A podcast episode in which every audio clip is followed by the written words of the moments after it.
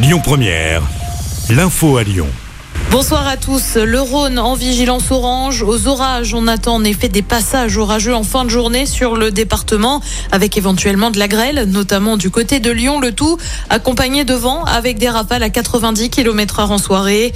Le département est d'ailleurs en vigilance jaune, vent violent. Soyez prudents. Des intempéries alors que l'on a enregistré un record sans pluie le mois dernier avec 32 jours euh, sans précipitation. Et bien, conséquence, selon le Bureau des recherches géologiques et minières, niveaux des nappes phréatiques sont sous les normales.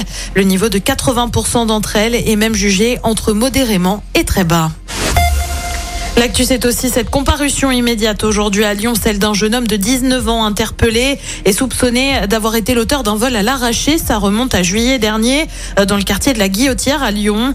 Les policiers qui avaient tenté de l'interpeller avaient ensuite été lynchés et s'étaient fait molester par plusieurs personnes.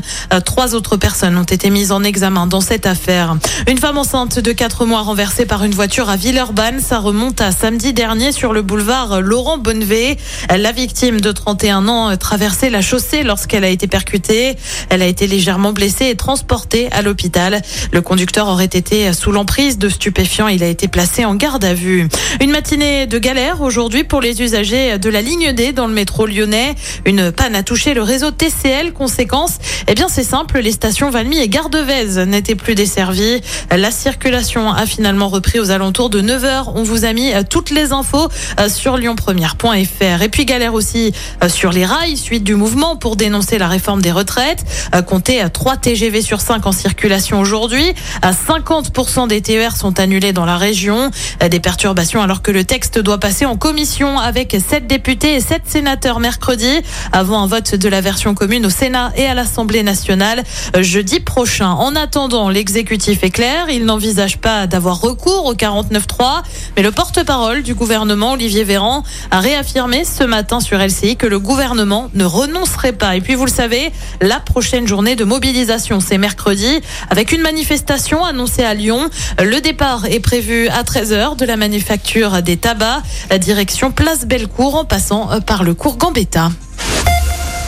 Le chèque énergie versé à partir du 21 avril prochain, annonce faite par la ministre de la Transition énergétique, Agnès Pannier-Runacher. On le rappelle, ce chèque doit permettre de payer des factures de chauffage. Elle s'adresse à près de 6 millions de foyers. Elle varie de 48 à 200 euros. Et puis, vous prévoyez peut-être d'aller voir le film Creed 3 ce soir à Tarare. Eh bien, le cinéma Jacques Perrin déprogramme le film en cause plusieurs incidents et notamment des bagarres qui ont éclaté dans certaines salles. La séance de ce soir et demain soir est remplacé par les choses simples ou encore alibi.com 2. Écoutez votre radio Lyon Première en direct sur l'application Lyon Première, lyonpremière.fr et bien sûr à Lyon sur 90.2 FM et en DAB+.